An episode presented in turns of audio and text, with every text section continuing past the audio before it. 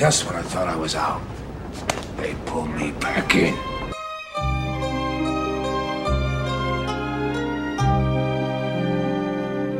Olá, amigos! Eu sou o Alexandre e esse é o Alerta Vermelho. No programa de hoje, a gente vai cumprir a promessa de seis anos, porque há quase exatamente seis anos a gente gravou aqui um podcast sobre a trilogia Poderoso Chefão. E no final do programa a gente falou: nossa, putz, tinha tanta coisa para falar do Poderoso Chefão que a gente acabou não comentando que daria uma segunda parte. Vamos fazer uma segunda parte? Vamos fazer uma segunda parte. Pois é, seis anos depois a gente resolveu fazer a segunda parte, motivados, obviamente, pelo lançamento do Poderoso Chefão Parte 3, numa nova versão. A gente vai discutir essa nova versão, a gente vai discutir nesse programa como que essa nova versão adiciona na saga da família Corleone, principalmente na saga do Michael, tentar puxar uns outros temas aí que a trilogia com certeza abre muitas portas para comentários, né? Eu tava pensando hoje aqui como que é diferente você revisitar o Poderoso Chefão. Nesses seis anos que a gente gravou a parte 1, eu devo ter reassistido o Poderoso Chefão mais umas três vezes, sendo a terceira essa agora para gravar aqui o programa. É impressionante como que todas as vezes você pega coisas, pega nuances, e como isso depende muito do tempo realmente que você tem, né, de, de, vida, de coisas que você viveu e como que isso influencia. É, o Poderoso Chefão que é sobre uma família, sobre um personagem que é muito real, levando em conta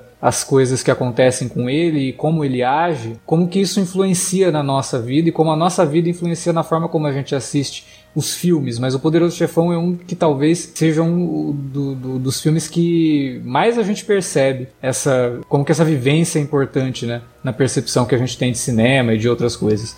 Mas enfim, para comentar Poderoso Chefão, tá aqui Davi Garcia, que tava lá naquele lá naquela época. Rapaz, seis anos, cara. A gente levou seis anos para fazer a segunda parte do programa. Se a pessoa ficou esperando na semana seguinte, desde então. Coitada. Bom, se você é uma dessas pessoas, muito obrigado aí. Olha, finalmente estamos cumprindo a promessa da parte 2 com um novo foco. Vamos falar da trilogia. Realmente, eu lembro que no primeiro programa eu falei que cada vez que a gente revisita esse filme, a gente descobre uma coisa nova, né? Sim. Ou vê uma nuance diferente, né? Uma, uma leitura nova que a gente tem a partir de uma revisita, porque né, a gente vai ficando mais velho, vai tendo outras experiências, o contexto muda de muita coisa e o filme amadurece junto também, né? Sua revisita. E não foi diferente dessa vez. Várias coisinhas novas assim que a gente vai pescando aqui e ali e só melhoram essa trilogia realmente reforçam a ideia de que ela é uma das melhores da história do cinema. Também para falar de Poderoso Chefão tá aqui Felipe Pereira, que devo acrescentar, não estava naquele programa de Poderoso Chefão, porque ele não gravava com a gente ainda. Só que o Felipe, ele tenta cravar a participação dele no podcast do Poderoso Chefão, porque toda vez que a gente grava alguma coisa sobre máfia, ele fala um monte de coisa sobre Poderoso Chefão. Então quem já ouviu o nosso podcast de filme de máfia, já viu muita coisa que o Felipe fala de Poderoso Chefão, o que é bom, porque agora ele vai poder falar de outros aspectos também que não podia falar lá no filme o, do, do, Os Bons Companheiros, por exemplo, mas... Ou de repente não, ou de repente eu gastei tudo lá e agora ser. não tem mais o que falar. Pode ser. Se a pessoa for editora e for muito acurada, ela pode ouvir todos o irlandês, o que a gente falou de Bons Companheiros e Cassino, é, sei lá, o Desintocáveis, compilar o que eu falei, de repente dá um Felipe Cash aí de uns 40 minutos pelo menos. Agora, só sobre, sobre o poder do chefão. Cara, é foda, tipo, tu, tu quebrou minhas pernas, porque eu ia zoar que a gente em off tava discutindo sobre delay de partida de, de esportes ao vivo, né? O nosso delay de seis anos é padrão Globo mesmo, né, cara? É super sensacional. Padrão né? Francis Ford Coppola, né? Que demorou de é 70 e 74, né? Que é o segundo filme, até 90 para fazer uma continuação, é o padrão Coppola. É, e, e podia ter sido pior, então, né? Podia. podia. Fazer aqui em 2031, 2032. ele, aí, aí, ele resolve 20 anos depois é, ressignificar, fazer lá o. Aqui no Brasil virou Poderoso Chefão Desfecho a morte de Michael Corleone, né? Isso, é só um adendo, né? 20 não é 30, tá? É 30, pode crer. Verdade, é de 90. Mas, cara, eu falo muito disso, desse filme e da obra no, nos outros podcasts, porque o Mário Puzo é o meu autor é, gringo preferido, cara. É, mais do que Asimov, mais do que Arthur Clarke, Ray Bradbury. Eu adoro ele, acho foda. Eu tenho só do Poder do Chefão, devo ter umas 5 ou 6 edições aqui, fora a, em Kindle também. Mas vamos falar, cara. Vamos ver aí, vamos ver o que a gente tem para desenrolar sobre o Poderoso Chefão e sobre algumas coisas que tem nas outras obras do, do, do Puzo que conversam com o Poderoso Chefão, algumas até no mesmo universo. Bom, é isso. Então, já fizemos essa preparação meio longa aqui porque vai ser esse podcast. A gente espera que vocês curtam essa conversa que começa logo depois da vinhetinha.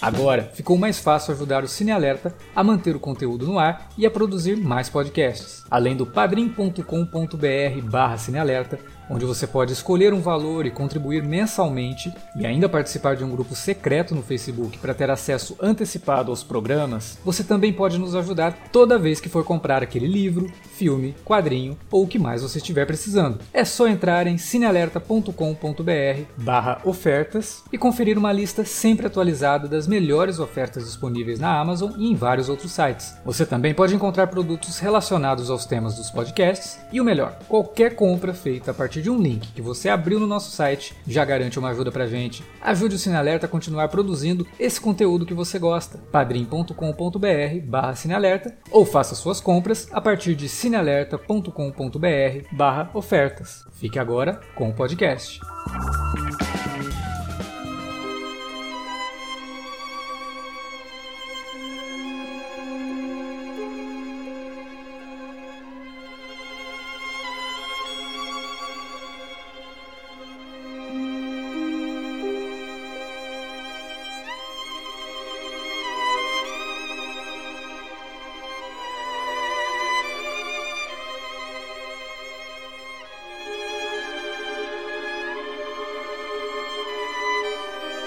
Nosso querido Francis Ford Coppola, ele não é estranho à ideia de revisitar os filmes que ele já fez, né? Ele já fez isso com Apocalipse Now pelo menos duas vezes Nossa. de forma bastante significativa. Né? nego fala do Blade Runner, o Apocalipse Now, talvez seja até mais versões do que o Blade Runner, cara. Eu acho que tá pau a pau ali. Mas assim como o Ridley Scott, né, que também tem essa mania de retornar aos filmes e tal, eu acho que faz bem. O, o, o Francis Ford Coppola, ele tem uma visão que talvez com a idade também, ele olhe para aquilo e fala, não, acho que isso aqui eu poderia ter feito de uma forma mais interessante em termos de ritmo, de, de narrativa. Ele sempre tenta acertar a narrativa. Ao contrário do colega dele, nosso amiguinho George Lucas, não, não é que ele tenta revisitar, né? É quase como que ele tentasse apagar que um, o filme que ele fez foi feito e, e fazer de novo, entre aspas, aí uma nova versão, né? Com Star Wars, aquela coisa toda. O Coppola e, como eu falei, né, o Ridley Scott, eles retornam para tentar realmente melhorar, mas não colocando efeitos especiais, mexendo no filme é, de formas muito significativas. Às vezes uma ceninha, uma coisinha a mais, claro que o Apocalipse Now é uma, uma versão muito maior, tem muito mais coisas ali acontecendo, mas ele agora faz isso com o Poderoso Chefão Parte 3. E o próprio Poderoso Chefão, a trilogia em si, também já teve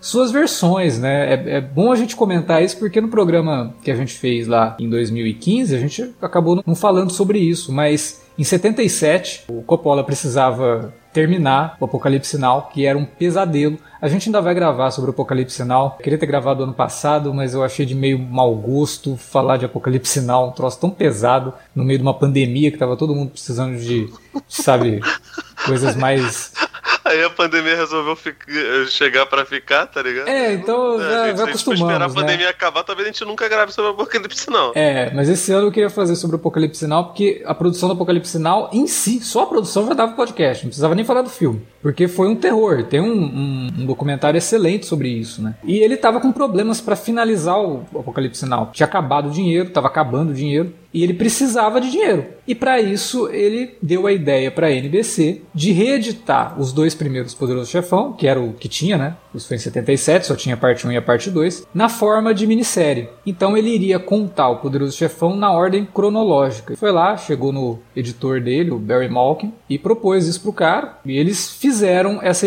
essa reedição do Poderoso Chefão, incluindo várias cenas que não tinham ido para as versões originais de cinema, que contam ali a trama do, do, do Vito chegando é, nos Estados Unidos. Tem algumas cenas ali, até tem uma que faz bastante sentido com uma cena do terceiro filme, né, quando ele leva a Kay para visitar a casa onde morava o, pai dele quando criança, a gente não tinha visto aquele local no Poderoso Chefão Parte 2. Na versão que foi para TV, dessa, que foi chamada na época de The Complete Epic, tem essa cena do, do, dos caras indo lá buscar o menino, né? E aí a mãe fala, não, eu levo. E aí vai para aquela cena que a gente já conhece do filme, que ela vai lá pedir pro Don Tito não matar o menino, né? Isso inclusive tá no livro, né? A parte 2 que tá no livro é toda a trama do, do, do Vito Novo. E Sim. é bem parecido, inclusive, tipo, só que evidentemente eles. O Puzo ele mescla essas partes. Acho que na época que o, um pouco depois que o Dom Vito morre, um pouco antes acontece isso. Tipo, eles situam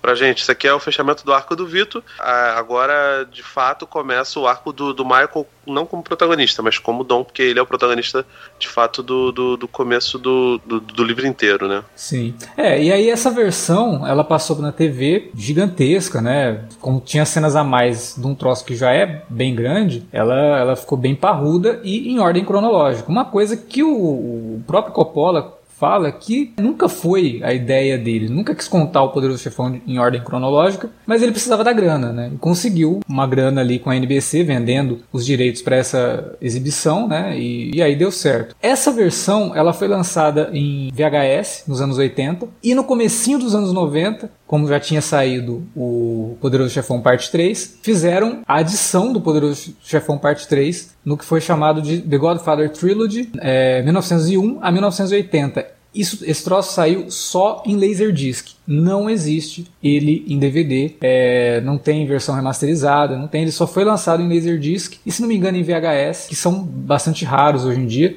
é difícil de, de, de, encontrar. Na internet dá para encontrar cenas deletadas no YouTube se você pesquisar muito a fundo você consegue achar aí alguma versão. A HBO, no comecinho dos anos 2000, chegou a exibir a versão da NBC, que junta o primeiro e o segundo. E aí ela utilizou a remasterização do Coppola Restoration, então ele tá com uma imagem bem mais interessante, mas não acrescenta o terceiro filme, né? A possibilidade de você assistir O Poderoso Chefão como se fosse uma novela do Benedito Barbosa é só mesmo no Laserdisc. Coitado do Benedito. Não, mas é porque, tipo, tem primeira fase, né? Segunda fase, terceira fase. Não, beleza. Total não, na Terra Nostra.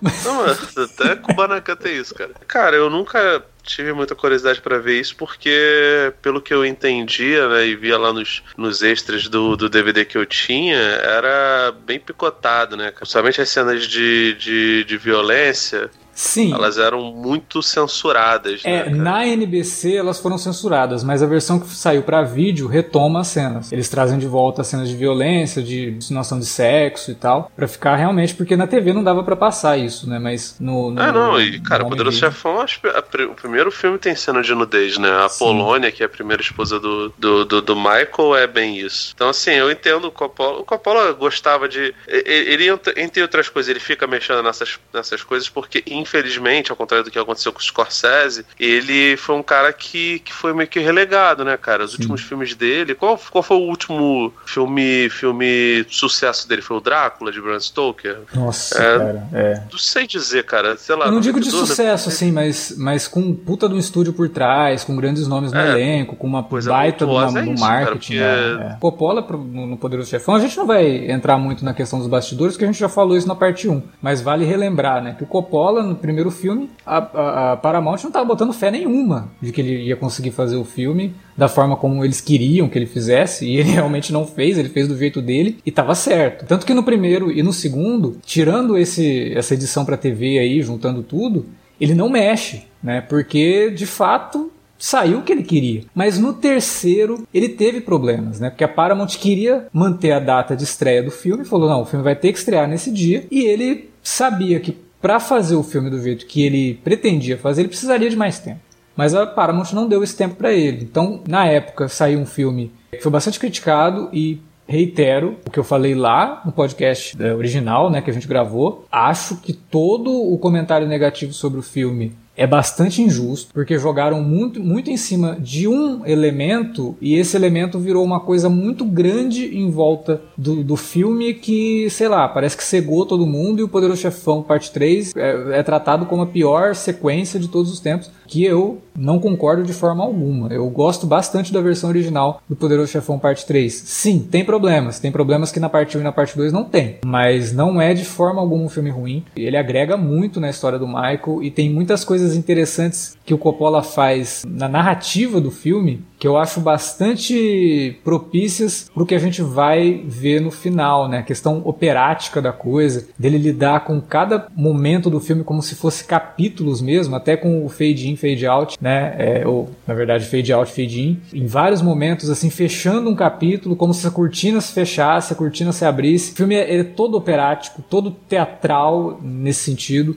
E eu acho que combina muito com o que ele quis fazer no terceiro. E que agora, nessa nova versão, fica ainda mais evidente. O terceiro filme, ele, eu também sou, sou, sou da mesma vertente. Eu já gostava do terceiro filme. Uhum. Eu acho que ele funcionava bem. Tinha problemas, mas que eram claramente ligados ao que você já tinha citado, da, da questão da falta de tempo mesmo, para poder fazer o refinamento que o filme precisava, né? Para chegar realmente num denominador que tornasse o filme mais, mais fluido. O que ele finalmente conseguiu fazer agora, né? A gente até já se adiantando um pouquinho aqui na discussão, ele conseguiu fazer isso agora quando ele pôde revisitar o filme, remontar o filme, deixá-lo realmente muito mais organizado, muito mais fluido. A trama é muito mais fluida dessa vez, né? Embora em termos de tempo total, o filme não seja tão menor do que era antes. Mas está muito melhor agora. Você já começa realmente pro que é o principal tema do filme, né? já se inicia em cima daquilo ali, discutindo aquilo ali. Mas o terceiro filme, a, as críticas todas, eu acho que muita gente associa essa suposta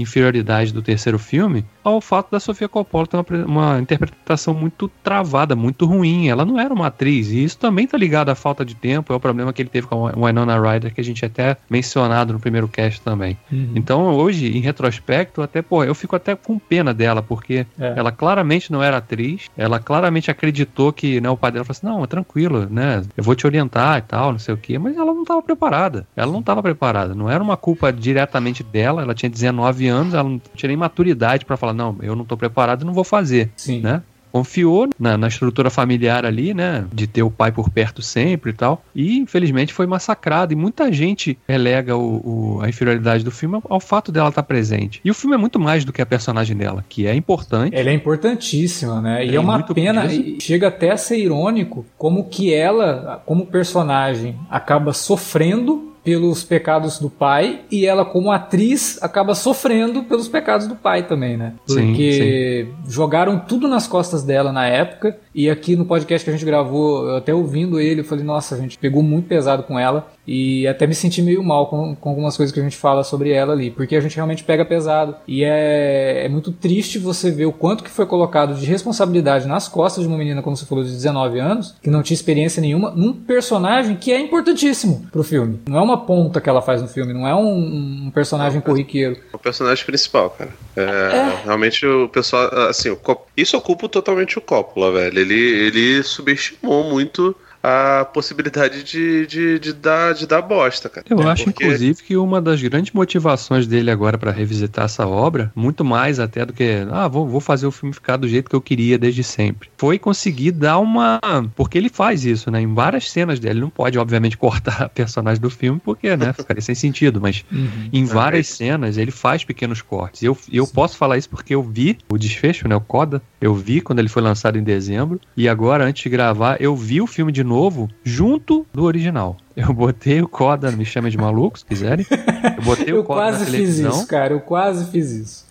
Eu botei o Coda na televisão e botei a versão original que tem na Netflix e no Prime, né? No momento que a gente tá publicando esse podcast, ele tá, ele tá disponível. A trilogia, né? Tá disponível nas duas plataformas. E eu fiquei assistindo. E aí, quando as cenas divergiam, eu dava um pause num até esperar chegar nela pra casar de novo. A gente não precisa te chamar de maluco, porque o mundo te chama de maluco, porque não faz É. sentido nenhum o que você fez. As cenas dela, por exemplo, aquela cena dela com, com o Michael no terraço do prédio, Sim. que eles estão conversando, no, no desfecho, ela é menor. É, Ele corta Ela todo o começo. inclusive- Ele corta, Exatamente. Ela falando, Não, ah, o falando Vince de- me eu falou tô- que, que, eu, que eu sou testa de ferro. Da tu... o, aliás, o Vince não, o Tony, né, que é o irmão dela. Falou Uhum. que eu sou testa de ferro da tua empresa, não sei o quê. Que, como assim e tal. E corta tudo isso. A, a Sofia, ela é uma, uma diretora que eu gosto muito. Não acho a filmografia dela é, tão sensacional quanto muita gente fala. Tem gente que adora, por exemplo, Maria Antonieta. Eu acho que é um filme esteticamente muito maneiro, mas não, não mais do que isso. Tem filmes muito bons. Encontros e Desencontros, eu acho. Eu adoro esse filme. Acho muito legal. Acho do cacete, acho. Gosto, eu gosto até do, do, do Bling Ring, que é um filme que muita gente ficou, ficou coisando. Acho que ele é, ele é um filme cínico pra caramba, É. sabe? Não sei se era essa a intenção dela, mas é um filme cínico. Eu gosto do- da forma como ela aborda. Ela sabe trabalhar muito bem atores. Eu lembro que eu acho que foi no Encontros e Desencontros, ou foi no, no, no- no Virgens, que apareceu, tinha uma cena de making off do Coppola no trailer. Aí o pessoal até começou, das- as pessoas babaca, né? Começaram a falar, tá vendo? É ele que tá dirigindo. Isso aqui. Gente, não é ele que tá dirigindo. Se fosse ele que estivesse dirigindo, ia estar igual pô, todos os filmes recentes do Coppola, horríveis, sabe? Inclusive, eu acho que uma, uma da- das razões dela ser boa diretora de atores é o trauma que ela carregou, né? Dessa experiência mal É, sucedida dela na, na Eu- juventude. Eu não vou Então, chegar ela- e, e falar isso nem pra. Até, pra não dar margem de que ah, o sofrimento faz crescer. Não, Não, foda-se. não, mas que ela, ela. Não, mas assim, vamos, vamos dar os louros a quem merece. O Coppola é um baita de um diretor de atores. Tem um, Sim, um pra documentário caralho. que eu acho que. Eu não sei se ele tem no Blu-ray, mas ele saiu no Laserdisc que tem a trilogia. Um documentário chamado é, The Godfather Family. Que é ele reunido com várias pessoas ali que fizeram parte da produção, discutindo histórias e tal. E aí vai entrecortando com cenas de bastidores do original. E tem ele dirigindo o Alpatino, tem ele dirigindo o James Caan, sabe? Cara, ele vai lá, chega no Patino, tem um momento assim que ele. No, no, no Poderoso Chefão Parte 3. Ele chega no Patino e fala: Ó, faz assim em vez de fazer isso. Você fez até agora, você fez assim. Faz só esse negócio assim, porque imagina que teu personagem tá assim, assado, não sei o que e tal. E o Patino prestando atenção, sabe? Aquela coisa que a gente nunca vai ver num documentário de Star Wars. Pois é. é o Coppola, sabe? Não, e assim, o Cop- e, além disso, ele é um sujeito que ele é muito oportunista no melhor dos sentidos, sabe? Sendo que o Luca Brasi, por exemplo, tá ensaiando o que ele vai falar pro Dom Vito, aquilo não tava no roteiro. O ator era um leão de chácara, sei lá, um lutador, e aí ele tava, tava tentando gravar, falar dele, ele falou, não, liga, liga, liga, liga. Mesma coisa a cena do, do Dom Vito mexendo no gato, né? O, Uhum. o Dom Vito no livro, ele não gosta de animais. Olha. É, mas o, o Marlon Brando tava lá no método e viu um gato aparecendo, resolveu transformar ele num elemento de cena. O Coppola falou: Não, tá ótimo, gente. Vamos. dar- Ah, mas não, Não, tem. e, tá e é maravilhoso isso, né? Como que o diretor consegue enxergar o que o ator tá fazendo e o que, que aquilo pode contribuir pro que ele tá pra obra dele e vice-versa, né? Como que ele olha pro e- ator e fala, não, eu acho que se você fizer assim vai ficar melhor. E ele fazia isso muito com o, o, o Alpatino, que também era totalmente desacreditado pela Paramount, né? Que ninguém conhecia o cara. Não, era ator de teatro. Acho que, se eu não me engano, o Poderoso Chefão é o primeiro filme dele, sabe? É, É. De, de, de cinema. Talvez ele tenha feito uma ponta ou outra, mas era realmente a primeira vez que ele tava recebendo. E, e o pessoal não queria, o pessoal queria que fosse alguém alguém famoso. O Coppola não, precisa ser, um, precisa ser um anônimo e precisa ser um cara que seja bom. que tem a cara de italiano, né? Porque o pessoal Sim. queria o Robert Redford pra fazer o Pô, nossa, ia ficar, ficar horrível, né? E chegaram ao com- ponto de pegar o James Caan e obrigar o Coppola a fazer um teste com o James Caan, que já estava escalado para ser o Sony, para fazer um teste com o Michael. O James Caan conta isso nesse documentário aí, que ele fala que um dia lá ele estava em casa e recebeu uma ligação do Coppola, e pelo jeito que o Coppola começa a falar com ele, ele percebeu que não era o Coppola que queria. E aí ele vai lá, faz o teste, inclusive tem imagens do teste dele como. É, eu, eu lembro dessa parada. E Acho que ele até E com a, ele- ele até fala que ele- o substituto era cara da. Ou se era com a Diane Keaton. Era com a Diane Keaton e ele fala que ele deu uma, uma. de propósito, sabe? Ele deu uma sabotada no próprio teste, assim como o Michael, porque ele sabia que era o Alpatino que tinha que ser o Michael, sabe? Cara, é, velho. Não, não é nem pelo Patino, mas é pelo, pelo Coppola, cara. Se o diretor não quer e, e o sujeito tá comprando a, a versão dele. E outra, cara. O Santino dele, o, o- James Caan não é um cara de, de, de grandes papéis, infelizmente, porque eu, eu gosto Ele dele. é bom, eu também adoro ele. Ele é ótimo, sabe? Mas, por exemplo, aquela cena de O Solosso, né? O Michael, você lembra quais eram as ordens do Clemenza? Ace- Atira na cabeça dois tiros pra poder certificar. Ele atira duas vezes só numa classe que só atira uma vez no, no, no Solosso. Depois você sai e você taca a arma no chão, vai altivo, não deixa ninguém te ver, mas também não foge dos olhares. E, e vai. O Michael não atira duas vezes no Solosso, ele demora a largar a arma. E, tipo assim, o, o Coppola ia voltar a cena pra falar, mas caralho, ficou ótimo. Na primeira ele falou, não, não é isso. Não sei se ele chegou a tentar fazer uma segunda, e aí a segunda não ficou tão boa, ele optou pela, pela primeira do jeito que. E aí, que, reza a lenda que foi essa fez. cena que vendeu pra Paramount que o Patino era o cara pro papel. Porque até, até então, mesmo com ele já gravando o filme, a Paramount queria trocar. Porque toda vez que eles pegavam um rolo de, de, de, de imagens que já tinha sido rodadas com o Patino, eles não gostavam. E aí a cena da briga no bar era o ultimato mesmo. Então, é uma baita de uma cena e já mostra muito do que vai ser o Michael, né? Ele não segue o que os caras mais sábios pedem pra ele fazer. E aí é que tá a jornada do cara, né? Você vê que em todo momento, toda a vontade que ele tinha de se distanciar da família culmina num desfecho que agora a gente vê na, na, na parte 3, que é terrível, né? E não tem como você não ficar completamente destruído assistindo o que acontece com ele no terceiro filme sabendo do que ele faz no segundo. E a, a, forma como o Coppola que finalmente fecha esse filme, eu até brinquei com o, o, Davi, né? Falei, eu acho que o Coppola assistiu o irlandês, falou, Martin Scorsese, seu filho da puta, você fez o que eu queria ter feito no Poderoso Chefão e não consegui, né? Vou revisitar essa merda. E ele foi lá no Poderoso Chefão parte 3 e dá o desfecho pro Michael de uma forma que traz um peso né, ainda coloca aquela frase no final que não tem no original, né? Sobre o siciliano que ele deseja Centani, o Centani, né? E o, o siciliano nunca esquece. Que retoma um negócio lá do primeiro. Quando o Bonacera, na primeira cena do filme, tá falando com o Dom Vito, o Dom Vito fala para ele é, que ele não, não se esqueceria, né? É, se você tivesse vindo comigo, me tratado como um amigo, seus inimigos seriam meus inimigos, né? Eu não esqueço. Retomando isso, é porque é a primeira cena do filme.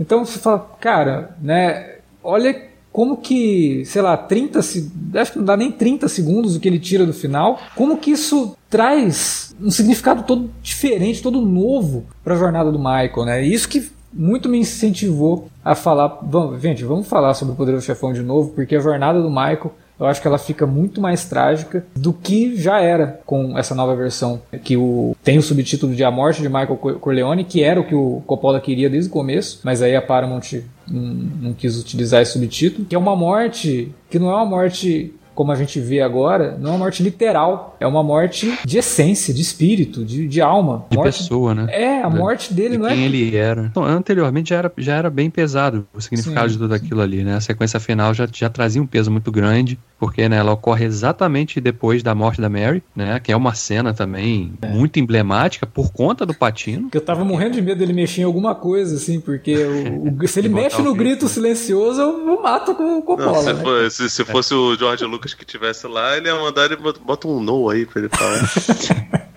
É, mas, porra, vem, vem logo depois dessa sequência e ele conseguiu, com cortes pequenos, porque ele elimina as sequências de lembrança, né, do Michael, lembrando dele dançando com a Polônia, dançando com a Kay. Ele mantém só a dança dele com a filha, porque, né, É. foi, a- foi, foi, uma- foi o bem mais precioso que ele perdeu ali, né? Ele fala no- na conversa no, do terraço que ele iria até o inferno para protegê-la. E ele, não, ele mesmo vendendo a alma, ele não conseguiu protegê-la. Né? Então, perdeu a filha, perdeu a família e muito provavelmente perdeu tudo que ele queria, que era legalizar os negócios, né? Porque. Não, mas, sabe, mas sabe por quê, Davi? Porque ele não, ele não vende a alma dele. Ele tenta fazer uma parada meio Constantine. Tipo, o Constantine e o coração satânico. Ele tenta enganar o diabo. É. Sim. Ele, ele Sim. o tempo todo ele, ele, ele fala que, ah, ele fala isso no primeiro filme, né, no começo do, do, do livro. Ah, eu quero é, transformar em legais os negócios, só que a raiz da- do- de todo o dinheiro, de todo o poder dos, dos Corleone é suja.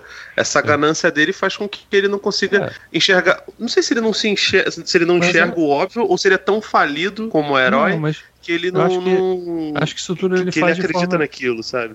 Eu acho que ele faz isso tudo de ele vai, ele embarca nessa jornada, mas de forma inconsciente, né? Eu não vejo como uma, ele conscientemente, eu acredito realmente no primeiro filme quando ele fala pra Kay que ele não é o que a família dele representa. Ele realmente não queria se- ser aquilo. né? As Sim. circunstâncias vão jogando ele ali e ele vai meio que, como a gente vê na jornada do Walter White, ele vai encontrando a justificativa moral pra ele seguir naquilo ali, porque não, eu preciso legalizar os negócios da minha família, então eu preciso meter a mão na sujeira É. até conseguir limpar Não, tudo. mas até esse momento ele realmente parecia ter esse tipo de motivação. Só que quando ele é posto a uma situação limite, ele vai e apela para os seus instintos. A gente percebe isso lá no Poderoso Chefão Parte 2, naquela cena que deveria ter o Marlon Brando e não teve porque o Marlon Brando deu o cano no Coppola. Que ficou melhor. Ficou melhor sem o, Provavelmente, o né? Brando. O que, que é o diretor saber usar uma, uma inconveniência? Porque era pra ter realmente Marlon Brando, aí o Marlon Brando não apareceu de última hora. E eles tiveram que fazer. E aquela cena é emblemática. Ou, ou o que, que é o cara saber que os amigos dele são vacilão, né, parceiro? Porque com certeza ele já tinha um plano mesmo. Ah, tinha que ter, tinha que ter. Com o Marlon Brando sempre tinha que ter. E ele, aquela cena é genial, né? Porque você vê todo mundo saindo da mesa e o Michael fica sozinho ali.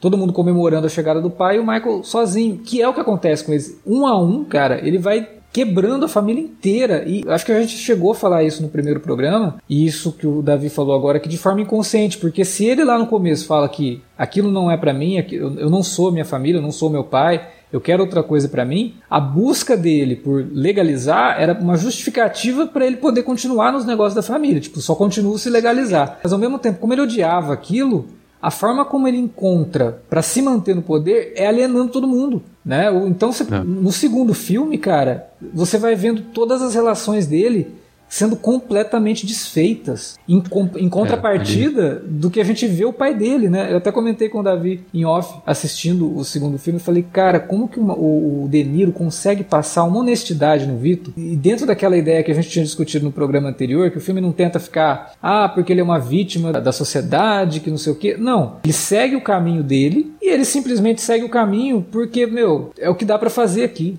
né? É, Mas ele não fica assim. Né, e ele não fica se, que... se, se, justificando, sabe? As coisas vão acontecendo tem... e ele vai agregando pessoas à volta dele, ele vai agregando o bairro dele, né? Ele se torna realmente padrinho por conta disso, né? As pessoas veem nele um cara que podem contar quando precisa, porque ele é honesto. O Michael, ele é totalmente calculista, calculista duas caras, cara. Você tudo que ele tá falando com todo mundo, é, a todo o... momento você fica assim, ah, ele, não, ele tá falando uma coisa, mas ele tá pensando outra, sabe? Ele é dissimulado pra caramba. É, o Vito não tem o cinismo que o Michael tem, né? Porque é. o Michael, ele, ele, ele abraça o cinismo a partir do momento, do, do, daquele momento em que ele toma aqueles, aquela porrada do McCluskey, Uhum. Que é o momento em que ele realmente vira o Michael Corleone, né? Porque ele percebe que tá tudo podre também. Então, pô, eu quero ser o bom mocinho aqui e tal, mas o chefe da polícia é vendido e todo esse mundo, isso, isso é uma ideia que vai reverberando ao longo do, do, do segundo, depois do terceiro filme, quando ele tem aquela cena com a Connie na varanda lá na, na Sicília, né?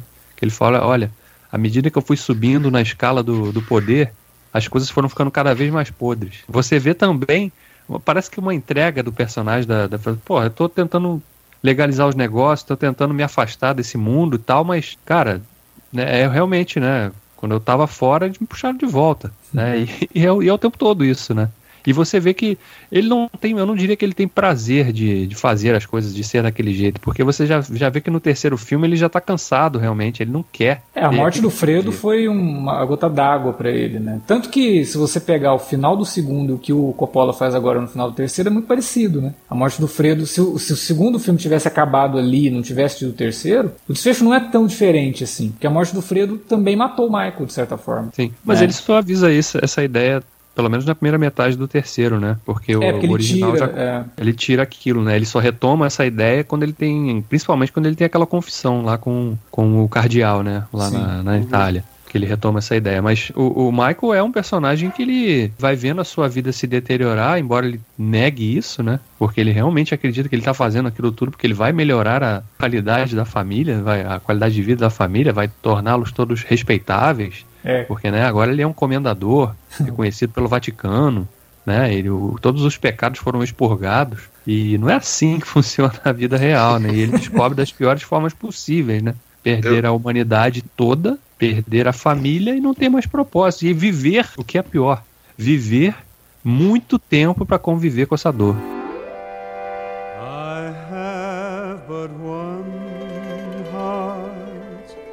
this heart I bring you. I have but one heart to share with you. Eu acho que assim, tem uma diferença de espírito entre o Michael e o Vito, mas no final das contas a motivação dos dois é muito parecida, porque de fato, assim, a ganância do, do, do, do Michael ela não é uma ganância financeira, é uma ganância de poder. A gente vê isso no, no, no, segundo filme, até no final do primeiro, quando ele resolve se mudar de, de Nova York para Nevada. Se não me engano, no livro ele tem uma menção a isso. Só que no livro dava uma ideia de que era uma questão mais circunstancial do que qualquer outra coisa, sabe? Era para fugir da questão do, do, do, batismo lá, né? Aquela, inclusive aquela cena sensacional, onde ele mata os, os Cunha, os, os Stratos, Tatalia e os Barzini. Essa era a ideia, né? Ele se mudar para Nevada e deixar o comando da, da família na, em Nova York pro, pro Clemenza fazia todo sentido, até porque, não sei se vocês sabem, o Clemenza ele é, ele é o padrinho do, do, do Michael, né? Tanto que tem um filme, um livro chamado. Teve um filme também, muito fraco, apesar de eu achar o diretor maravilhoso do, do Michael Timino, é, chamado O Siciliano, que é com Christopher Lambert, que no livro ele, o Michael e o Clemenza aparecem, eles encontram o, o, o, o Rossi, sabe? Que é o. Se passa no mesmo Puso verso. Isso. Não era esse termo que eles usavam, mas é isso. É, são histórias do, do, do, do, mesmo universo, sabe? Enfim, no caso, acho que o livro do, Irland, do, do siciliano. Agora eu vou ficar com irlandês na cabeça. o livro do siciliano, ele se passa antes do Michael viradão de fato. O Michael já estava nativa na família. Mas, cara, é, é foda, porque, tipo, o, o Vitor, ele vê a coisa chegando para ele, e isso tá no, no, no Vitor do Marlon Brando, quando ele ele conversa com, com o turco e ele fala ah, o que as pessoas fazem para ganhar dinheiro é um problema da pessoa. Eu não vou ficar julgando, mas esses tipo, os vícios como mulheres, jogos, essas coisas todas, a sociedade vê de forma diferente, porque no final das contas a preocupação dele era mais pragmática do que, do que religiosa, né? Um, um crime de, de tráfico de drogas deixaria os presos durante 20, 30 anos, isso comprometeria a questão da, da, da, da lei do silêncio alerta. É, dificilmente um, um, um, preso ficaria tanto tempo calado. É, mas ainda assim, tipo assim, você percebia que o lance dele era se preocupar com a família, tentar envelopar a família e no final das contas ele até cedeu de certa forma lá pros, pros outros para as outras famílias, mas não quis se envolver porque achava que isso seria ruim é, para os Corleone. O Michael ele também vê desse jeito, ele percebe que o pai dele estava defasado com relação à questão das drogas, ele concorda com o Sony em certas partes, mas ele não seria tão maluco quanto foi o, o, o Sony, seria mais, mais inteligente e saberia jogar mais com as possibilidades. Mas, cara, todo o resto é, é, bem complicado, cara. O chamado aventura dele é uma situação que estava fora de controle. E, e, antes até dele levar o soco do McCluskey, ele mostra que tem seus instintos, porque ele manda lá o Enzo de Baker. É, votar, que inclusive sim, aparece sim. Na, na, Ele faz o bolo do, do, do Poderoso Japão Parte 3. É, ele aparece, né, no comecinho. Sim, sim. É. Aliás, eu, eu, só faltou um, sei lá, um filho do Bonaceiro aparecer, cara. Porque é. vários personagens secundários, assim, as, as outras gerações é, apareceram. No nosso programa anterior de seis anos atrás, a gente acabou não falando muito do que. de uma das coisas que também enfraquecem o terceiro filme, que é realmente a ausência do Tom Hagen, né? É. Ele, ele enfraquece muito porque. É, eu tava até lendo uma entrevista outro dia é, do Coppola falando que um dos arcos que ele queria explorar realmente era de estabelecer um contraponto para a postura do Michael, né? Com, com o Tom Hagen ali. E sem esse personagem, ele teve que recorrer lá aquele advogado genérico lá, que ele simplesmente ele é só um cara que, que tem, assume a Não, é postura é só... expositiva, né? Ele tá ali só é para falar o que. É, mas eu vou é te falar que, advogado. que aquele advogado ele funciona como uma coisa que começa no segundo, né? É, o Coppola ele fala que a jornada do Michael é a jornada da América, no sentido de ter esse personagem fazendo uma jornada parecida com o que a América fazia no momento em que o filme está se passando. Então, no segundo filme, é o momento em que a América ela começa a desconfiar de todo mundo. Ela começa a ver vários países do mundo como inimigos. E o Michael também começa a ser esse cara paranoico, né? De desconfiar de todo mundo, de ver inimizade em todo mundo, de afastar todo mundo. E a gente vê no começo do segundo filme como que as raízes italianas estão se desprendendo do Michael, né? Ele está numa festa toda americanizada, o cara vai apresentar ele, aliás, vai apresentar o nome da fundação Vito Corleone, ele fala Vaito Corleone, né? Então, assim, o desrespeito pela cultura italo-americana é muito grande por parte do Michael. Até tem aquele personagem, o, Pentangeli, que ele fica arrasado, né? Porque, pô, não tem ninguém, não tem nenhum italiano nessa orquestra e começa a pedir pro cara tocar uma tarantela, os caras não, não sabem tocar uma tarantela. Aliás, o personagem dele é sensacional, eu cara. Adoro. Eu adoro. Nossa. Acho do cacete, acho, acho o final, o desfecho dele. Aquilo dali é. Eu não sei se o ator que fez o Clemenza não tava, não tava bem, se ele, já, se ele tinha morrido, e aí não resolveram não colocar, ou se, se preferiram é, tirar ele. E, e para mim, até o sumiço do Clemenza no 2, ele de certa forma estabelece, estabelece bem como é o lance do, do Tom Hagen, tá ligado? Que o Michael é um sujeito que tá fadado a ficar sozinho, que ele não, não vai conseguir ter as pessoas que, que, que lhe são queridas perto. Só concluindo esse negócio do Tom Hagen, no terceiro filme, ele mais americanizado ainda, mais nessa coisa de ter que se transformar num conglomerado e não sei o que, nada mais justo que ele ter um advogado burocrata, um advogado tipicamente norte-americano, né, que não tem ligação nenhuma com as ideias e a cultura italo-americana, né? Então, é aquele advogado ele transmite isso. Eu sinto falta do Tom, sinto, né? Sinto falta do Reagan, sim. Essa ideia eu acho Você que sente cabe, falta do, cabe do Robert muito. Duval, né, cara? Você É, sente- exatamente. A gente sente falta do Robert Duval, que é maravilhoso. Naquela época, nos anos 90, ele já tinha feito uns outros papéis, assim, que foram amadurecendo ele mais ainda, né? Ele acaba se tornando muito aquele character actor que ele faz sempre o velho sábio, né? E ele, talvez, em 90, ele já, já, né, já, já teria isso aí pra trazer pro filme. Mas, enfim, não tem, mas eu acho que a, a solução de colocar o advogado padrão genérico norte-americano ali funciona nesse sentido, de mostrar como que o Michael, ele tá totalmente vendido, entre aspas, né? Ou esqueceu as raízes, esqueceu de onde ele É, veio. e, e isso re- re- tem uma cena que inclusive reforça isso de forma bem direta, né? Quando ele vai dar a notícia lá da ópera que o filho vai protagonizar, né? Ele não Ele sabe fala falar o nome da. Pois é, ele Fala erra. cavala- Aliás, essa cena, essa cena é ótima, né? Porque o menino tá do outro, na outra sala. O corte dessa cena é maravilhoso. O Coppola tá de parabéns. O menino tá na outra sala sentado com a irmã, e a irmã tá dando cartas lá que eles vão começar um jogo. E o Michael tá na outra sala falando isso. Aí a hora que ele fala cavalária rusticana, o menino levanta e sai correndo, né?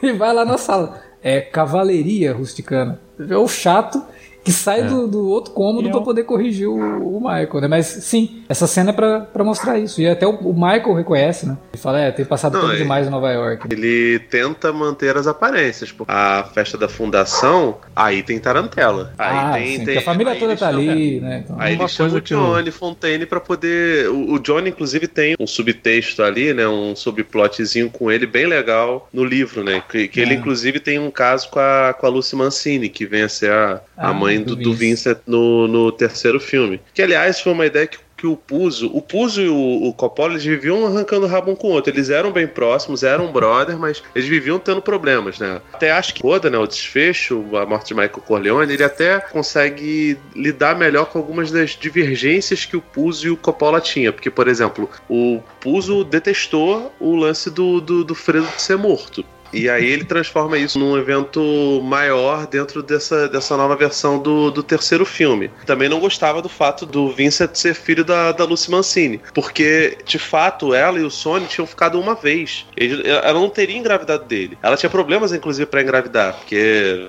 É, isso no tipo- livro, né? Porque no Sim, no filme, no filme, no primeiro, é mostrado ele duas vezes com ela. Sim, ele, Então dá a ele- ideia de que era constante, né? Então. Virou, virou uma amante, não foi uma parada circunstancial como É. no casamento da Connie. No, no livro, não, ele até procura ela, mas ela não quer. Inclusive, no livro, a mulher do Fredo, que, que fica com ele lá no segundo filme, ela é um caso do Johnny Fontaine, entendeu? Nossa, é. Então, assim, essas coisas eu acho que não são problemáticas, mas assim, morte do Fredo foi uma coisa que, que o Puzo ficou muito puto com o Coppola dele, dele fazer, foi uma ideia do Coppola e o, e o Mário Puzo foi obrigado a, a escrever. É, o lance do Vini ser filho do Sony com a Lucy Mancini. Ele falou, pô, poderia ter usado tanta gente. Ela, não, não queria pegar isso, que é um elemento que a gente colocou lá atrás. Ele, não, mas a personagem é diferente. É. Ah, mas Então, é assim, mais ele- fácil de retomar pro público também, né? Porque se você Sim, coloca o sim. Vince lá como filho de uma pessoa que você nunca viu, aí fica, pô, zoadaço, né? Então Não, retoma sim, o personagem. e, e, por exemplo, um dos plots do, do livro era que o Sony ele tinha uma jeba grandona, tá ligado? Era um negócio que assim, as prostitutas elas cobravam o dobro pra ele. Isso, inclusive, é, é- é mencionado no filme naquela cena do casamento que Ah, a, sim. a mulher dele fica mostrando assim o tamanho das mãos, que Isso. tá, tá, aquilo ali é referência a sexo, Rogério. Ela olha pra trás, né? E ele tá com a. Isso, aí ela vê que, ele tá, que ele tá flertando com a Lucy, mas, cara, tem várias coisas que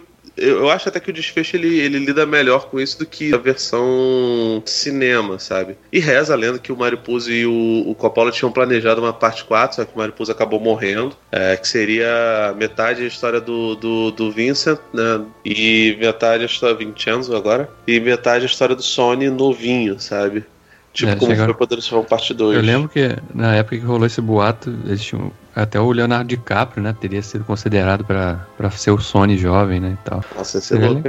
Seria legal. Ah, e, e outra coisa sobre, sobre o Tom Higgins, pra fechar o assunto dele, é que assim, a realidade é que o Tom, ele se- pelo Michael, ele sempre foi visto como um irmão. Talvez o irmão mais próximo dele, mais do que Fredo, mais do que a Connie e mais do que do que o Sony, sabe? O Fredo ele, ele estende a mão pro Michael e, e cumprimenta ele quando o Michael fala que vai se alistar. Só que ele faz isso porque o Fredo é, é tratado como um, um idiota super frágil, né? Ah, Tanto mas que o, naquele- o Fredo, o Fredo, ele que tentava ser boa gente com todo mundo, né, cara? Ele era o Sim, coração ah, ele é de tudo aquilo ali, sabe? Ele era um super carente. Isso é até um negócio que me irrita, porque aquela, aquelas continuações dos livros que o, aquele escritor fez, e, né, chancelado pelo, pelo Mário Puzo, mas enfim, que fez basicamente pra ser caça-níquel, pra dar alguma grana Mas pro. Puzo no final da vida. Não, peraí. Oi? Não, o Puzo já tinha morrido, pô. Foi autorizado pelo espólio da família. Tanto que teve É, um foi concurso na época, as pessoas, vários autores submeteram Ah, suas verdade. ideias de, de livro e tal. aí então, foi e- o, o que- esse sujeito fez? Ele colocou o Fredo pra ser um personagem homossexual, entendeu? Já que ele é, é sensível, Ah, ele é gay. Cara, o que assim, na época foi muito caiu falado. estereótipo. mais né? por motivos, por motivos homofóbicos que qualquer outra coisa que, porra.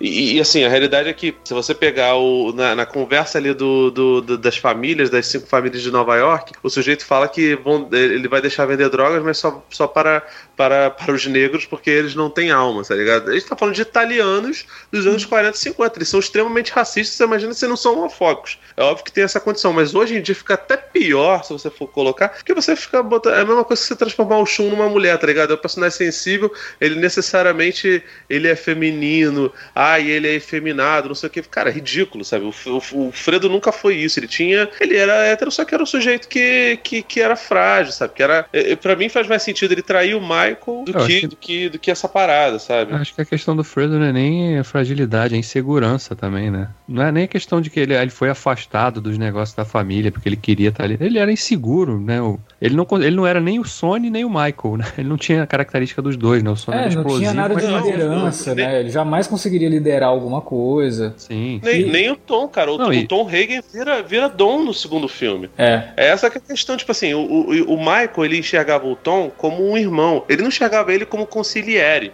O Jenko Ah, era tá. o conciliere do, do, do Dom Corleone, do, do Dom Vito. É, inclusive O na Dom- versão pra TV tem a morte do, do Jenko, no dia do casamento da, Sim, sim. da Connie. Por isso que ele não tava lá. Mas assim, cara, é, tanto que o, o nome do, do- da, da empresa de óleo era É. Oil, né? Então, é, não era o Clemenzo. O Clemenzo foi o cara que colocou ele dentro do, do, do crime pela primeira vez, mas não era o Clemenzo, não era o melhor amigo dele. O Tom Hagen, ele foi transformado em conciliere pelo, pelo Vito, pensando numa possibilidade do Santino ser Dom um dia. Ele era o freio do, do, do Santino, tanto que o Santino faz um pouquinho menos de matança graças ao Tom Hagen. Ele não combina com o Michael. O Michael sempre que tem que tem guerra, ele apela ou pro Alneri, ou pro Rocco, ou pra qualquer outra pessoa. Até a Connie no terceiro filme vira mais conciliere do que o Tom Hagen sempre foi com o Michael. É. Sob a administração do Michael, ele não é conciliere. Ele se torna até, ah, você é a única pessoa que eu confio, até porque ele, ele fala isso quando acontece a coisa do Johnny Ola e do, do Iman Hot tentarem matar ele lá no segundo filme, mas porque ele tá de fora, porque ele é um alienígena ali. Então, tipo assim, no terceiro filme realmente não tinha muita função pra ele ali, tá ligado? E, e- e o Michael, ele nesse, nesse momento, ele precisa ser meio que o, o rei morto, rei posto, tá ligado? O rei que não tem. nenhuma pessoa contesta ele, tá ligado? As únicas contestações que tem é a da, da, da Connie tentando manipular ele pra colocar a pessoa que ela acha que vai conseguir controlar. Porque na cabeça dela, ela conseguiria controlar o Vincent. Não sabe se isso aconteceria. Mas É. na cabeça dela era. É. E assim, e ela, não, e ela contesta sempre com muito cuidadinho. Então, Ela é tipo assim, manipuladora pra caramba. A gente, Pra cacete. é, aliás, assim, a Thalia Chile, sei lá como é que fala. Shire. Isso. Ela manda pra cacete Nossa. nas duas versões, sabe? É, é foda. assim. Ela entende o que, que é o crescimento de uma personagem, né? Você vê como que a Connie é no primeiro, como que é no segundo, como que é no terceiro. Não, são, são três personagens completamente diferentes. Sim. E uma evolução da outra, de fato. É. E, e, cara, e o dueto que ela faz com ele e o Alat no terceiro Nossa. filme é sensacional. Então, É. eu entendo que não tem o Tom Hagen. Pra mim faz todo sentido que não tem o Tom Hagen.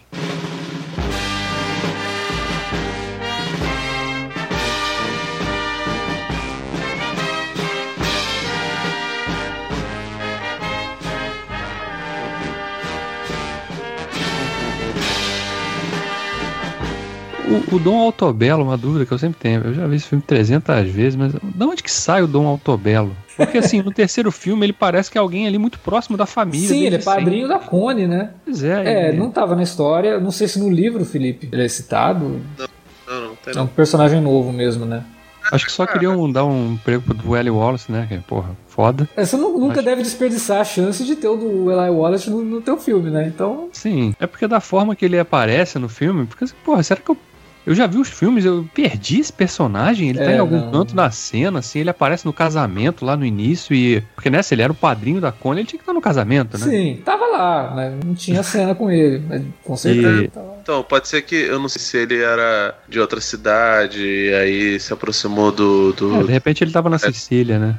Porque, por tava- exemplo, aquela cena lá era... Eu acho que não, porque senão ele teria aparecido É, na, com o Michael, né? lá é. em Corleone, né? Tomasino aparece nos, nos É, filmes. Tomazino aparece. São três Eu acho- diferentes, né? Talvez ele fosse de outra cidade, cara. E aí ele era padrinho da Cole. Isso acontece, né? Padrinho ser de, de, de outra cidade. Porque todos aqueles caras que aparecem na, na cena que o, o Zaza tenta matar geral, aqueles são todos é, mafiosos de outras cidades. Que de Nova York é só o Sassa. Sim, é ele que cuida ali, né? Aliás, eu acho que deve ter um ou outro de Nova York. Porque o Zaza, na verdade, ele cuida do bairro, né? Que era É. do Corleone. Sim, mas se você for ver, as famílias todas foram destruídas no primeiro filme. Sim. O Pentangeli, ele cuida do que seria a família Clemenza, né? Que é afiliada à família. A família Corleone. O Clemenza morreu, supostamente do coração, que é bem natural, porque, porra, tu, tu, tu- lembra dele ensinando o Michael a. Aliás, a única cena de, de- dele sendo padrinho do Michael é ele ensinando ele a fazer macarronada pra não sei quantas pessoas. Sim. Aí, tipo, ele faz sal a gosto, ele vira um. Porra, brother. É pressão, cara. Não tem gêmeo nenhum tentando te Não, matar. fora, não. fora que o cara devia comer canole todo dia, né? Também. Ah, Então, Pô, aliás, aquele canole do. Do, do, Do Altobello, do né? Altobello, rapaz, aquele canole. Aliás, aquela caixinha ali parece aquela, aquela malinha do, do gato Félix, né? Cabe, cabe quantos canole ali? Porque ele come o canole a ópera inteira, Não, cara. mas Uma ele- ópera geralmente dura Não, três não. horas. A É, Cavalaria, Rusticana é curtinha. Ela tem uma hora e pouco. Ela é uma ópera bem Porra, mas- curtinha. Pô, mas pra tu ficar comendo uma hora direto. Ah, mas aquele canole parecia muito bom pra ele comer de uma vez, cara. Ele tem que ficar Exato. saboreando, sabe? Tava valorizando, provando o veneno. É tanto quanto a- quando ele fala pra quando você tá tão magrinha, come também, né? Ela só passa o lábio na ponta, nem morde, né? E ele, ele acha, acha normal aquilo, né? Tem que saborear. Ela ainda fala, ó, isso aqui foi feito pelas freiras, fizeram um voto de, de silêncio, não sei o que. É um um negócio único, né? Você não pode simplesmente jogar tudo pra dentro. Então, na minha cabeça, eu, lembro, eu não lembro qual é o nome dos gêmeos que, que tentam matar o, o Pentangeli lá, né? É, mas aparentemente o, Michael matou esses caras e ficou o que seria ali a, a- sobrevida da- da- de, de outras famílias, que não precisam ser cinco. E aí o Joe Zaza e o próprio Vincent lá, ele ag- agia fora do, do guarda-chuva do, do, do Zaza, né? Apesar do Zaza ser, ser soberano e ser é, chancelado pelo, pelo Michael, ele era praticamente o único de, de Nova York. Pô, Ele podia ser de Chicago, de outro lugar. Mas eu sempre fiquei nessa dúvida também. Pô, podiam ter utilizado um, um personagem acessório e aí você troca o, o ator, foda-se, né? Trocaram o. É, pô, passou tanto tempo, né? O, o personagem envelheceu pra caramba e dá pra você aceitar. Se fosse o. Mesmo o Eli Wallet mesmo, né?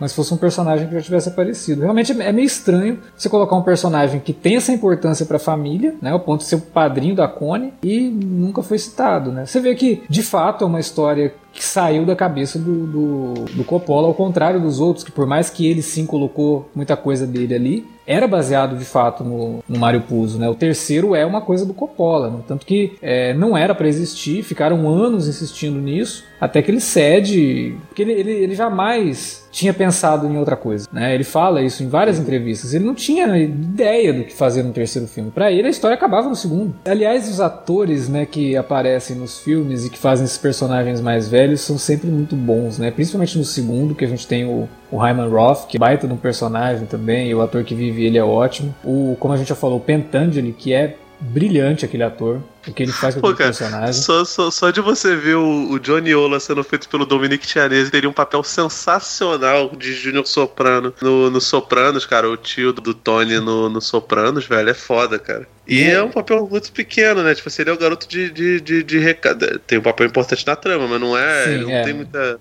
Não tem muito tempo de tela, né? E no caso do terceiro filme, é o Autobello, vivido pelo Eli Wallach, que é brilhante também, é um baita de um ator, a gente adora ver coisas com ele. Atuou até o fim da vida, né? Morreu com uns quase 100 anos ou 100 anos. Eu gosto É. muito do Auletieri, que é o cara que faz o turco, né? O Solosso, que infelizmente não fez é, muita coisa depois. O rapaz lá, o Abe Vigoda, que faz o.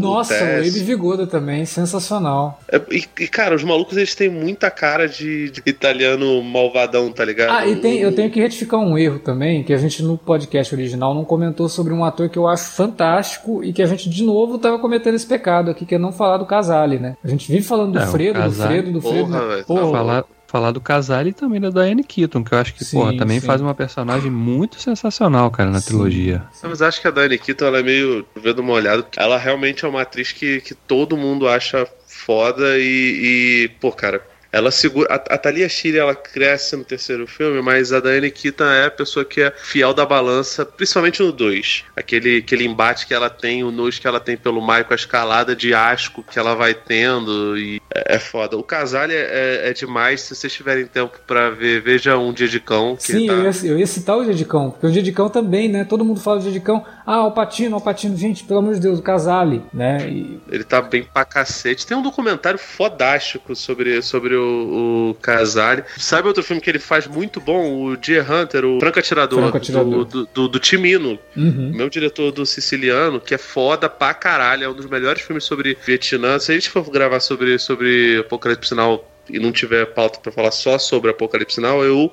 sugeriria até a gente falar de outros filmes de, de Vietnã, como. Não Platum, essas coisas, filme de guerra, não. É filme do, do, do, do Vietnã depressivo, tá ligado? É. Porque o, o Franco Atirador é um filmaço, filmaço, É. né? Strip novinha, maravilhosa, assim, muito, muito boa atriz. Ele tá lá no Dia Hunter também, o casalão da massa. É, Morreu super novo, né? Morreu Sim, muito cara, é, é novo. Eu vou te falar, eu gosto até do Richard Bright, cara, que faz o Alneri, tá ligado? Ah, o pessoas é, ele- o Honor é legal, cara, porque ele é foi o único cara fiel ao Michael, né? É o único cara Sim, que ele, realmente... ele, ele é o cara. Não, o Roku também foi fiel, né? Ah, mas sim, deve ter é. morrido. Mas, mas assim, são personagens que você vai ver que ele vai- Ele não tem uma fala praticamente. tem- é bem pouco. Ele é o sujeito que fecha a porta Cara, aliás, aliás no- na, na parte 3 tem uma parada que fazem com a Oneri que eu, que fiquei muito puto, assim, com o, Coppola. Porque, porra, na versão original, o, Alneri tá conversando com o Vincent, e o Vincent, o Vincent quer matar o, o Joey, né? E o Alneri fala pra ele, não, você não pode fazer isso, porque o Michael não, não, deu essa ordem, não sei o que, você tem que tomar cuidado. A Connie chega lá e fala, não, mata sim, vai lá e mata o cara. E o Coppola cortou isso do filme, né? Não tem essa, essa discussão. Mas Não, tem a não pode. discussão quando o Michael fica puto que mataram o Joe Zaza. E aí o Vincent olha, não, o Al e a Connie me deram permissão. Ah, o Al é olha essa ele. Tipo, É. o Al olha pra ele com uma cara de, eu? Como assim eu, né? Só que sem a cena da igreja ficou. É. É verdade. E o Alneri, cara, tipo assim, tu olha pra ele e tu percebe que ele é tipo, ele é um, né, guardado das devidas proporções, ele é um mini Luca Brasi, né, cara? Ele só não é porra louca como o Luca Brasi, que o Luca Brasi, ele claramente, ele... É, ele é o- o- no, no- no filme, inclusive, ele não sabe nem falar. É. Ele Ele é só um sabe músculo, matar. né? Mas É, assim, mas- o, o Alneri é o assassino sangue frio, tá ligado? Só que ele foi ficando, acabou de certa forma se tornando conselheiro, conciliere, né? Conciliere. Inclusive, toda vez que a gente tá falando isso. A gente tá faz com as fazendo- mãos, é claro. É isso, isso. Tamo. tamo eco, mas. Tô, tô tipo o Raul Cortez aqui no Terra Nostra. Mas enfim, é, ele, foi ficando. Eu adoro esses atores, cara. Eu adoro os, os, os personagens pequenos. Depois eles foram fazer alguns filmes com, com, com o Scorsese. Aí o Scorsese emprestou esses filmes pra produção do, do, do, do Sopranos. Pô, pô, é muito maneiro, cara, como essas coisas se, se, se retroalimentam, É, cara. Até porque tem vários desses atores que só conseguiriam fazer papel de mafioso mesmo, né? tipo, você olha pro cara e você não consegue ver outra coisa, né? Então só consegue fazer papel de, de, de mafiosos italianos, não tem outro jeito.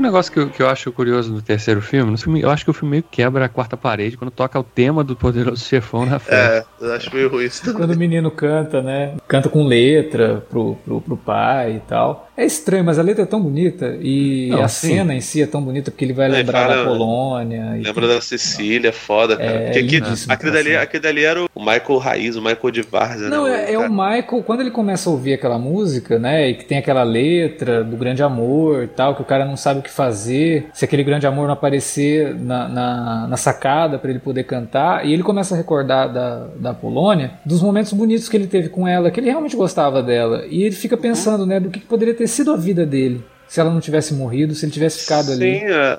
A vida era mais simples, né? Não era essa, essa sujeirada que é, que é Nova York, Nevada, Las Vegas, agora a Igreja Católica. Isso, aliás, é outra coisa que o Coppola conversa muito bem. Eu lembro que muita gente reclama, eu, eu inclusive falo isso muito nos outros podcasts também, que a máfia, a Cosa Nostra do Coppola, ela é glamourizada de certa forma, mas assim, ela é glamourizada em comparação com os outros aspectos da sociedade, porque absolutamente todas as classes são sujas. Uhum. A plebe, a realeza, a burguesia e o clero são sujos. É. O Puzo, inclusive, escreveu um livro do- sobre o Rodrigo Borges e a família dele, né? Que chama Os Borges, família, alguma coisa aqui no Brasil. Que aquela série da, da Showtime, inclusive, não tem nada a ver com isso. É, é- é só baseada na mesma história, mas não, não tem dedo do Puzo, não. Ele é o muito quadrinho do Rodorovsky. não, né, muito menos. E do, e do, do Manara. É. Que, aliás, são três obras sensacionais. Porque o livro do, do Puz é foda, essa série, infelizmente, não teve final, mas é muito maneiro. Foi terminado em e-book, infelizmente. O Manara e Jodorowsky, meu Deus do céu, também.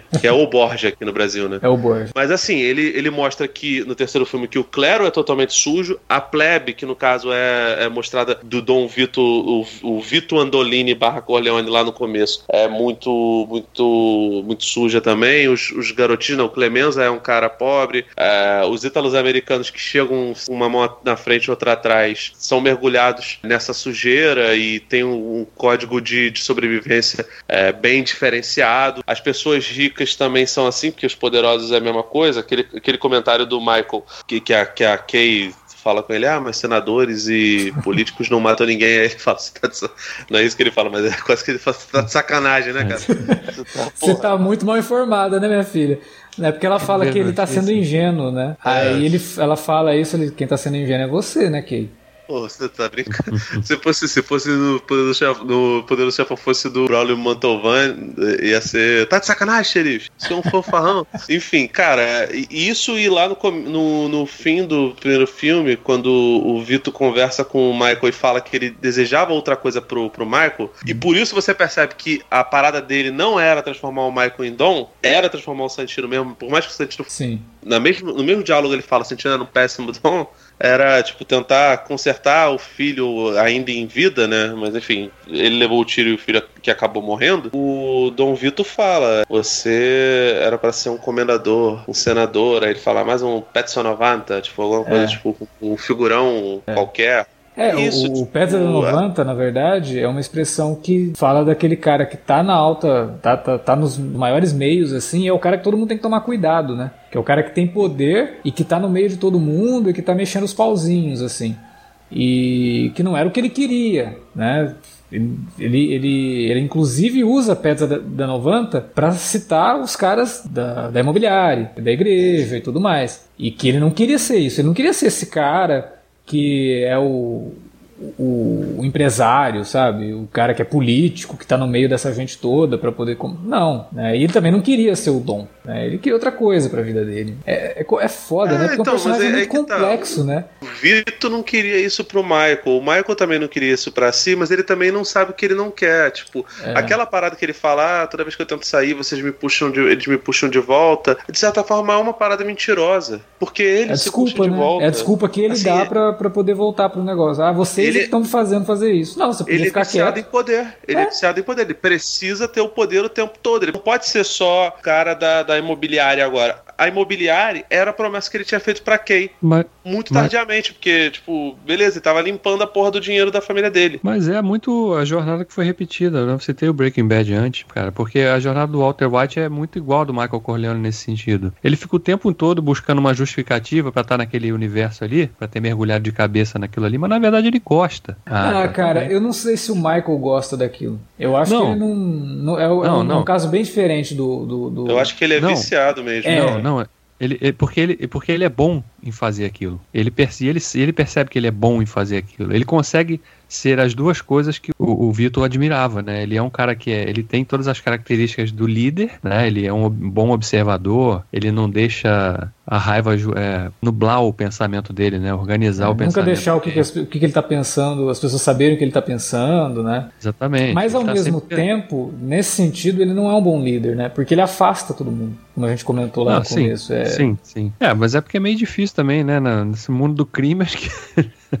é, mas o próprio pai dele é, ia pelo caminho contrário, né? O pai dele era querido, né? Ele não era. Ele é, é ele é um cara eternamente isolado. Mesmo em casa. Sim. É, e como eu falei, toda essa questão dele ignorar as raízes da família, que é muito da coisa do italiano de valorizar realmente a família. Porque você vê o Dom Vito lá, ele fala, pô, você tem que passar um tempo com a sua família. O homem que não passa o tempo com a família não, não merece dignidade e tal. O Michael não entende ah, aliás, isso. Aliás, Tanto que o, o desenho que o filho uma... faz né, dele é o desenho dele de carro. Que coisa mais triste Sim. que isso, cara. É, ele nunca vê o pai de perto. Né? É, o pai tá sempre indo embora. Um dos motivos do Vito olhar o som animal e no livro eles exploram muito isso, no filme acaba ficando meio, meio largado, é que o, o Dom Vito ele é extremamente preso à questão matrimonial. Sim, ele, no segundo é um filme cara... é abordado isso num diálogozinho dele, né? É, tipo, é, pergunta para o Janko pergunta para ele se a menina que, o, que é. o Janko tá namorando é bonita, ele fala, pra mim, só tem minha mulher.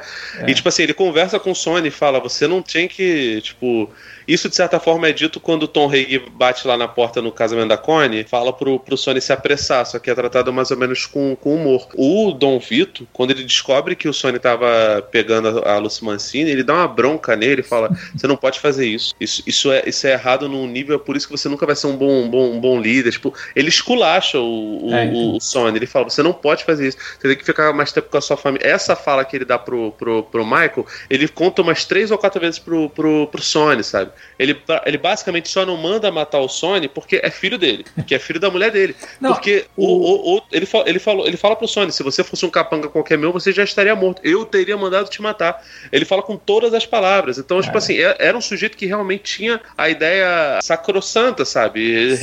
Religiosa. Nos filmes isso é meio mencionado, mas é, é, fica implícito, é um fica implícito. Eu acho que dá para perceber o tipo de, de pessoa que era o Vitor. Na, na versão lá pra TV, uma da, um do, das motivações dos caras colocarem aquela cabeça de cavalo na cama do produtor lá, tipo, pra pegar pesado com o cara, é que o Tom conta para ele que o cara tava estuprando uma menina é, menor de idade. Aí o Vitor pega e fala: Não, mas isso é uma abominação, né? Isso é inadmissível e tal. Fala, manda chamar o Luca Brasi para ele dar um jeito nesse cara. E aí tem toda a cena lá da, da, cabeça de cavalo. Quer dizer, um dos motivadores é mais o um negócio da, do cara ser um pedófilo do que efetivamente ele ajudar o, o afilhado dele, né? Que é o, o, o Johnny, Johnny, Johnny Fontaine. Então, o Vitor realmente tem uma. Como eu falei, e isso daí é passado muito quando a gente vê o Vitor jovem interpretado pelo De Niro. Tem uma honestidade ali muito grande, sabe? Quando ele é demitido, Cara, ele é super grato pelo cara. Ele vira pro cara e fala: Não, eu entendo, tá tudo bem. Você me ajudou é, quando eu cheguei aqui, ninguém me conhecia, você me tratou como se fosse meu pai. Eu não, não tenho nenhum tipo de, de rancor de você por conta disso. Eu entendo o que está acontecendo, tá tudo certo, né? Mesmo sabendo que ele teria um milhão de problemas. E aí quando o cara vai lá levar uma cesta para ele, ele não aceita, ele fala, não, não precisa, fica tranquilo, né? É, então essa coisa o Michael não tem. É, esse tipo de comportamento o Michael não consegue entender. Porque o Michael vem de outro, outra geração, o Michael vem de um outro momento e de uma realidade completamente diferente da que o Vito veio. Ah, e acho que mais que isso também, né? Ele, ele, ele preferiu se afastar da família realmente, né? Você tem a, a sensação de que ele, boa parte da juventude dele ele passou longe, né? Dos negócios, é. então ele não Porque podia tava todo mundo querendo decidir o que ele devia fazer, né? Tanto que naquela cena da Sim. mesa, que ele, o Sony fala, ah, eu converso muito com o papai sobre você, sobre o seu futuro. Ele fala, é, você e o papai conversam sobre o meu futuro, né? Tipo, então, né, cara, é a minha vida, né? Vocês não, não deixam ele, viver. Ele, é, então... ele, é, o cara que estuda fora, ele é o cara que depois acaba se alistando e, e quebra o coração do pai, pelo menos segundo, segundo os filhos, e claramente o Vitor Puto. Mas, cara, são, são, são situações e são gerações realmente muito diferentes. É muito difícil você comparar, velho. Por exemplo, essa cena que você citou do, do Dom Vitor. O Dom Vitor ele não aceita nem as comidas que, que o padeiro dá para ele para levar. Acho que na época só tinha o Santino. Não, pro seu filho, pra sua mulher. Ele, não, não, não quero. Por que, que ele faz aquilo dali? Ele nem imaginava que, que o Clemenza ia bater na porta dele e ia oferecer uma arma pra ele, pra ele esconder, tá ligado? Mas na cabeça dele, ele não poderia aceitar aquilo dali. Porque, e, e no final faz todo sentido, porque ele é o provedor, ele não é o cara que pode Sim, ser provido. exato, Então, tipo exato. assim, aquilo, é, é, ele mesmo sem ter qualquer possibilidade dele ser o provedor, na cabeça dele ele já tem um código ético muito bem formado. O Michael, ele não tem um caráter formado, ele tem um caráter eternamente em formação. É. Ele não consegue ser maduro nem no final da vida dele, porque ele não consegue decidir o que, que ele é. Ele não sabe o que, que ele é. Ele é um filho do meio todos os sentidos. Ele tá sempre no limiar. Ele não é o caçula, ele não é o que recebe mais, mais, mais amor. No caso seria, acho que é a Connie, né? Que é, é isso, né? Santino, Fredo, Michael e Connie. Ele também não é o, o primeiro da linhagem. Ele é o sujeito inteligente numa família que de, de pessoas brutas. É, é muito diferente, sabe? E eu acho do cacete, cara. Porque, de fato, como o Alex tava falando, é um personagem extremamente complexo. É, o Coppola fala no, no comentário do segundo filme, logo no finalzinho, quando ele gravou aquele comentário, já estava fazendo o terceiro, assim. Eu acho que aquele comentário chegou a sair na época em algum Laserdisc, alguma coisa assim. No terceiro filme ele estava escrevendo a história de um homem bom que tinha se tornado um homem mau, tendo que competir com um homem mau que estava tentando se tornar um homem bom. Internamente a batalha do Michael é essa. Eu era um cara bom, fui forçado a me tornar mal e agora eu sou um cara mal que está tentando voltar a ser bom para poder deixar um legado para os filhos. E esse conflito interno dele é o que move o terceiro filme. Essa versão nova agora, o Coda, né, que o Coppola relaciona a ideia de é, epílogo, né, finalização e aqui é chamado de desfecho, é isso exatamente. Né? Você começa o filme com ele numa situação que remete do primeiro, do momento em que o Bonacera está pedindo um favor pro, pro Vito, e aqui você vê ele ali com a igreja pedindo um favor para ele, mas ele pedindo um, um favor em troca, né, para tentar limpar o nome, para poder espiar os pecados, talvez, mas ao mesmo tempo que ele está tentando limpar o nome, ele está tentando limpar o nome com uma tramóia. É muito doido isso. Cara, você quer dignidade para tua família, você quer deixar um legado para teus filhos, mas você quer conseguir isso fazendo um acordo com a igreja para poder pagar a dívida da igreja, né? Você está servindo agiota para a igreja, basicamente. E o pagamento seria esse. Quer dizer, até a ação dele para tentar se legalizar é algo por baixo dos É, panos. não era legal, mas era imoral, né? Imoral, é. É, ilegal porque o dinheiro da doação que estava sendo dado ali fazia parte do acordo, não era doação. Então, assim, começar o filme com essa cena é muito melhor do que deixar ela para aparecer 40 minutos depois do filme, sabe? Já ter começado. Sim. Uma cena que eu acho bem emblemática, representa muito essa luta interna do Michael entre o bem e o mal e o personagem que ele era e que ele se tornou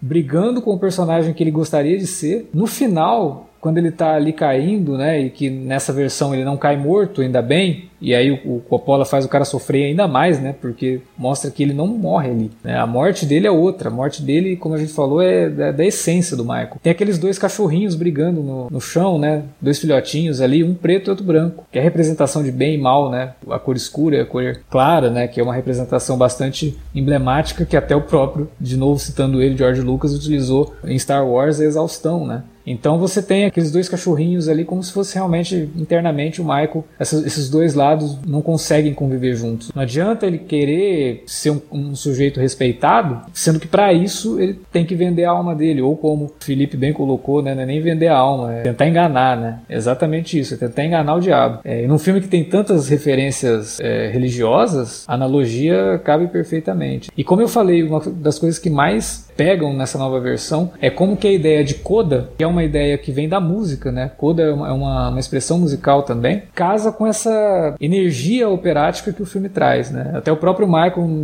determinado momento, fala pra quê? Ah, a gente tá na Sicília, tudo aqui vira ópera. É, e é isso. Você vê que o filme, assim, ele tem esses fechamentos de cortina e abrir cortina, fechar cortina pra mostrar esses capítulos. O filme é todo capitular, né? Ele não segue uma sequência como seguem os outros dois. Tem esses momentos fechados de personagens, como se você tivesse terminado de ler um capítulo, como analogia, né? Se estivesse no teatro, as cortinas se fecham para que seja trocado o cenário e aí as cortinas se abrem novamente para que as coisas voltem a acontecer, continuem acontecendo. Dentro desse sentido, esse filme faz muito bem para a franquia O Poderoso Chefão. Eu arrisco dizer que de agora em diante, toda vez que eu assistir a trilogia, eu acho que eu vou assistir essa versão do terceiro filme, realmente, assim. Vai encerrar com esse para mim. Encerra melhor a jornada do Michael. Como eu falei, de uma forma muito mais cruel do próprio Coppola, de mostrar que a morte dele não é aquela morte literal, é uma morte de essência, uma morte que jamais será esquecida por ele, né? Ele vai ficar lembrando aquilo por muito tempo, assim como o De Niro no final do Irlandês, né? Que morre sozinho num quarto de, de asilo. A gente não vê ele morrendo,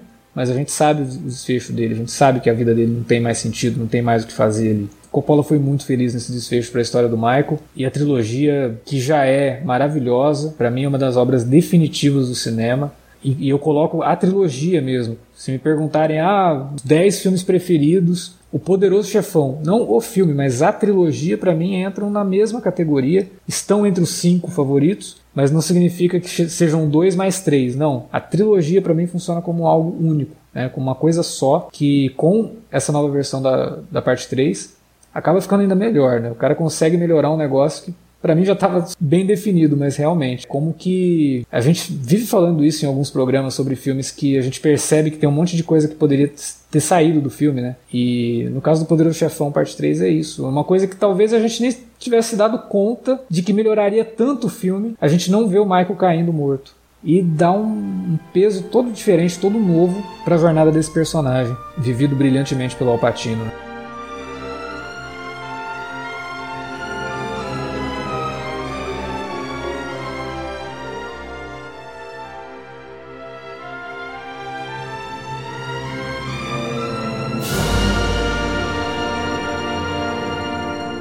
era isso que a gente tinha para falar sobre o Poderoso Chefão dessa vez. Porque, cara, como eu falei lá no começo, toda vez que eu assisto tem coisa nova pra gente discutir, pra gente falar sobre a trilogia. E eu acho que esse programa ele vem num momento aí para complementar bem aquele primeiro que a gente fez. A gente discute coisas relacionadas aqui, mas com uma outra visão. Esse, espaço de seis anos acaba trazendo pra gente também novos, novos insights né, pro filme. E com certeza a versão nova da parte 3, que como a gente comentou aqui o programa todo, é, ressignifica muito da, da jornada do Michael, né? E eu acho que vale muito a pena quem gosta do Poderoso Chefão, se é que tiver alguém que não goste do Poderoso Chefão, se tiver também não, é, não deve estar nos ouvindo, né? Conferir essa versão, né, que está disponível em Blu-ray. Eu acho que no Brasil ainda não, mas no Brasil está disponível para locação e compra nas plataformas digitais, né? Tem na Apple, tem no Google. Tomara que pare por aqui também, né, Coppola? Não vai também abusar da sorte e mexer nos outros filmes, não. Deixa do jeito que tá, que tá ótimo. A gente espera ansiosamente pelo lançamento em 4K para ver a nova remasterização aí com HDR e tudo bacana.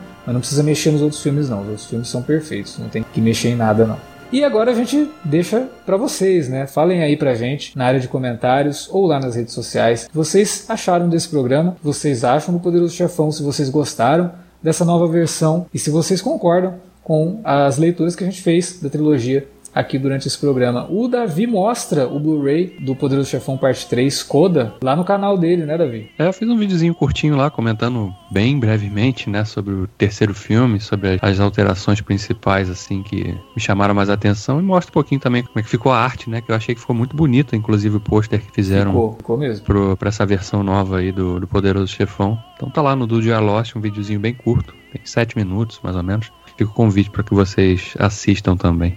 É isso. E sigam o canal do Davi. Tá com vários conteúdos legais lá de colecionismo. Eu acho que, que vale a pena conferir. Porque o Davi consegue unir a questão da edição que ele está mostrando, né? Com o comentário sobre a obra em si. Então, não é só colecionismo, não. É um canal para quem realmente gosta de cinema, de TV, porque também comenta séries, né? Tá bem legal lá. E nas redes sociais, facebook.com.br ou arroba no Twitter, você pode falar com a gente e utilizar as redes para divulgar o nosso conteúdo. Daqui 15 dias tem mais podcast e em fevereiro a gente vai fazer algo bem semelhante ao que aconteceu em janeiro. A gente vai ter um podcast sobre uma série de ficção científica e um podcast sobre italiano. Doideira isso, né? Ficou curioso? Em fevereiro você vai saber quais são esses dois programas que vão entrar aqui no Cine Alerta. É isso. Valeu pela audiência. Até a próxima.